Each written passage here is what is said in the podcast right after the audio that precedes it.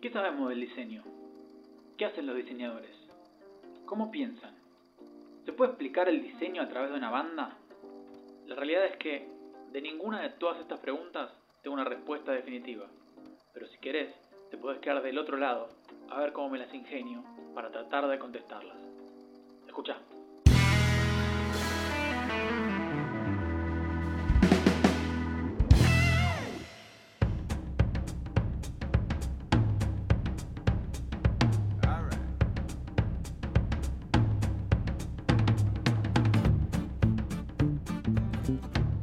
Una de las cosas que más me acuerdo de mi época de estudiante de diseño gráfico es la sensación de que nadie tenía muy en claro qué era lo que estaba estudiando. Hoy mismo, incluso, hay un montón de gente que yo sé que no sabe qué hago cuando trabajo. Y estoy hablando de gente cercana incluso, ¿eh? gente amiga. Eso siempre me llamó la atención, sobre todo durante el arranque de la carrera. Me parecía re loco que hubiera tantas miradas distintas a la hora de intentar explicar ese algo que yo quería hacer. Y además, lo primero que pensaba era, qué quilombo querer hacer algo de que no sabes bien qué es.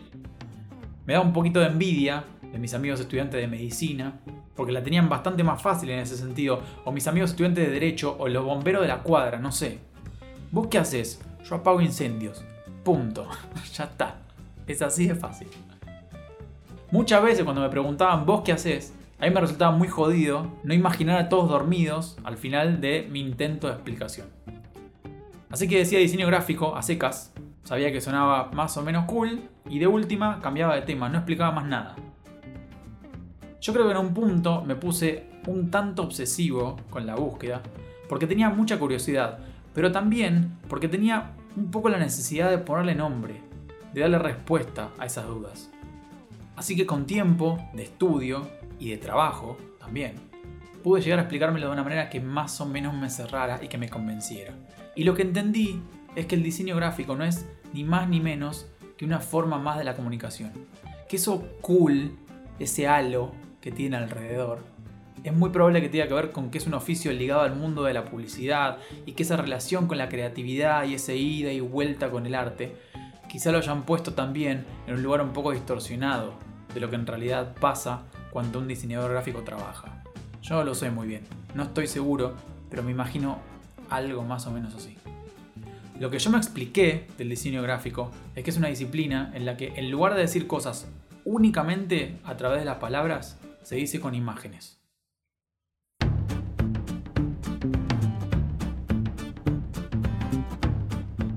Ahora, cuando hablamos de diseño, no gráfico, sino de diseño a secas, la idea es un poquito más amplia. De las definiciones que podemos encontrar en la web de la Real Academia Española, la que más me gusta, porque creo que es la que mejor sintetiza todo lo que abarca el diseño, es la número 2. Y dice... Diseño. Proyecto. Plan que configura algo. Ahora, ¿cómo es esto si lo desmenuzamos por partes? O sea, ¿qué nos está diciendo? ¿Qué significa proyectar algo? Bueno, proyectar es imaginar hoy algo que todavía no es que todavía no existe y pensar qué cosas necesito para que ese algo se concrete a futuro. ¿Qué herramientas? ¿Qué materiales? ¿Cuánto tiempo? ¿Cuánto espacio? ¿Cuánta plata? Es como ir armando un rompecabezas. Por eso la idea de proyecto y de plan me parece la más clara de todas. Porque en síntesis, el diseño es una disciplina que permite que las cosas que todavía no existen puedan viajar desde la mente de sus creadores acá, al plano de la vida real. Y acá, en este espacio, en esta especie de vórtice entre lo que todavía no es y su materialización, aparece un terreno bastante fértil para quienes abonan la teoría de la inspiración, de las epifanías, del pensamiento mágico asociadas al diseño. La realidad es que conocemos muy poco sobre nuestra mente hoy en día. Y entonces, en ese umbral que hasta hoy no podemos explicar, la, cosa, se, puede poner un poco mística. Ahora, si lo pensamos de manera más terrenal, el diseño te vive poniendo condiciones. Te trae todo el tiempo al llano. Está re lejos de ser algo etéreo, onírico, surrealista. No, para nada. Te dice, ok, vos tenés esta idea, simple, loca, increíble, lo que sea. Bueno, ¿qué vas a hacer? ¿Cómo la vas a llevar a cabo? Te saca de lo intangible todo el tiempo. Te baja de la nube de pedos y te pone a laburar para encontrar la forma de que eso se materialice, de que eso cobre forma física y no se muera en tu mente. Y a veces es bastante más áspero incluso de lo que nos gustaría como diseñadores y como personas.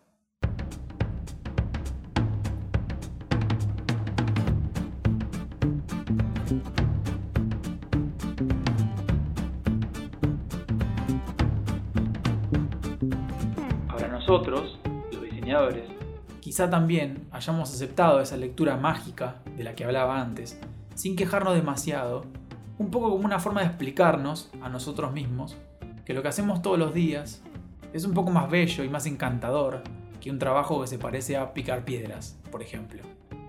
Porque siempre es más lindo pensarlo y pensarse de esa manera, ¿no?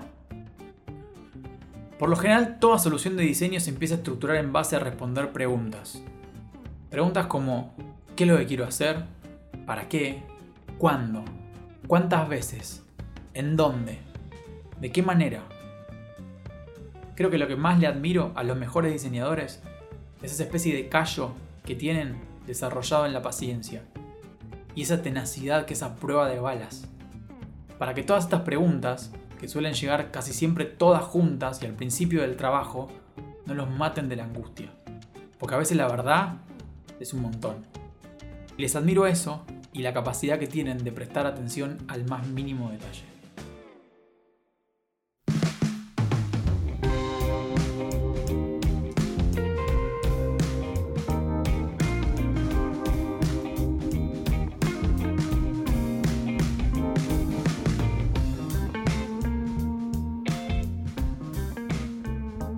Yo no estoy seguro si fue uno solo o un equipo de diseñadores, pero la historia de Ghost está construida en base a un engranaje perfecto, en el que encajan un montón de detalles. Y si hay algo que nos gusta a los nerds, son las historias bien contadas y los detalles. La narrativa que la banda construyó para que la defina es tremenda. Ahora, ¿de qué se trata? Ghost es una banda de metal que tiene un cantante, dos guitarras un bajo, un teclado y una batería, que nació en Suecia en 2006. Hasta acá no tiene nada muy extraño porque las formaciones de la banda de metal se suelen parecer bastante a esto que les estoy contando. Ahora la magia está justamente en esos detalles de los que les hablaba al principio.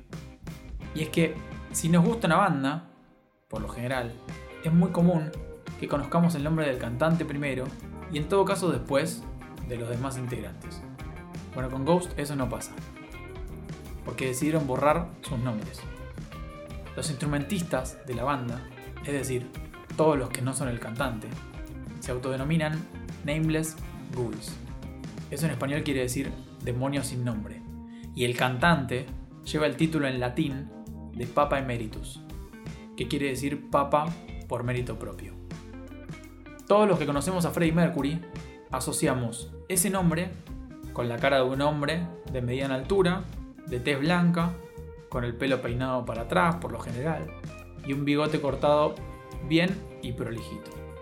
Las personas que conocen a Stevie Wonder tienen asociado ese nombre a la cara de un hombre de tez negra, que por lo general lleva lentes oscuros y por lo general también usa trenzas. Bueno, nadie conoce el rostro de los integrantes de Ghost. Si a esta altura te dio la suficiente intriga, puedes aprovechar este ratito y googlear. Escribí Ghost, como fantasma en inglés. G-H-O-S-T. Más B, C, más banda. Y vas a ver lo que aparece.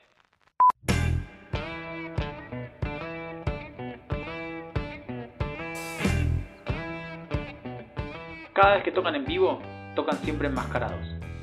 Los Nameless Ghouls comparten el mismo formato de máscara, lo que los hace una especie como de uniforme mientras que Papa Emeritus lleva una máscara que tiene forma de calavera. La vestimenta de los músicos de la banda es como la de unos monjes franciscanos de color negro o blanco, y tienen en el pecho un medallón que combina la G del logo de la banda con una cruz invertida. La ropa del cantante está inspirada en la del Papa, de arriba a abajo.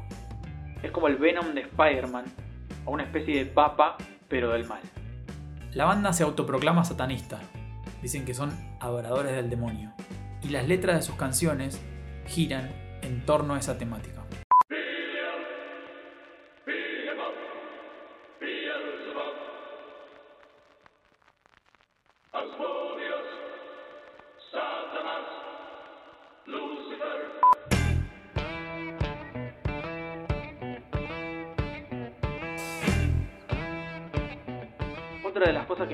Increíble de esta banda es que cada vez que hubo un cambio en el rol de la voz, la banda hizo en vivo un show en el que el cantante saliente le entregó el cetro de mando al cantante entrante. Así que armaron una ceremonia de asunción del cantante nuevo. De esa manera ya pasaron Papa Emeritus I, segundo, tercero y hoy estamos en la era de Papa Emeritus IV. Para ambientar las escenografías, la inspiración de la banda es la de la arquitectura gótica del siglo XII y tiene de fondo vitrales en los que en lugar de celebrar el nacimiento de Jesús, hacen referencia a Satanás o a la llegada del anticristo. Para cerrar hay dos detalles. Uno es que a esta altura sobra decir que los nombres de los integrantes de la banda no aparecen ni en Wikipedia ni en Internet. Pero el detalle que más me gusta de todos los que conocí de la banda es que si uno va a buscar al equivalente a Sadaic en Estados Unidos e investiga quién figura como autor legalmente responsable de las canciones de la banda, se va a encontrar con una firma. A Nameless Writer Ghoul, que quiere decir en castellano un demonio escritor sin nombre. No se puede creer. A esta altura me imagino que debe haber un par de ustedes que se esté preguntando, bueno, ¿pero qué tiene que ver la banda con el diseño? Y la mejor respuesta que yo creo que les puedo dar es que no hay forma de que cada uno de estos detalles encaje sin que el proyecto sea un fruto del diseño. No hay manera de construir un relato así de potente, macizo, recordable, sin atravesar antes un proceso proyectual. Sin hacerse todas las preguntas de las que hablábamos al principio e incluso más, porque estos tipos hicieron muchas más. Para que esta ficción primero tenga norte, después tenga esqueleto, carne y después sangre. Para convertir un conjunto de decisiones arbitrarias en algo fácil de sentir natural, coherente, robusto, es inevitable pensar como diseñador. Y eso es lo que pasa con los grandes trabajos de diseño. Porque si la temática te interpela un poquito nada más, los resultados se te pegan para siempre. Curiosamente, el costado que menos me atrae de la banda es su música. Y me da pena, porque la construcción del concepto es increíble. Pero de verdad me da pena. Y seguramente por eso es que cada tanto los busco en Spotify para ver si se me da de una vez y aparece ese disco que me saque el sabor de boca amargo que tiene, que su música no me encante, porque me encantaría que me encante. Por eso sigo buscando para ver si aparece esa canción, que me deje ser y enamorarme del proyecto tal cual quiero. Del todo y con ganas. Yo sigo acá y la esperanza sigue intacta. Si tenés ganas de comentarme algo sobre esta historia, sobre la demanda del podcast, o me querés compartir otra que vos conozcas, escribime al Instagram en arroba rodrigo.hormigas. Esto se llama del otro lado. Y vos y yo nos escuchamos la próxima.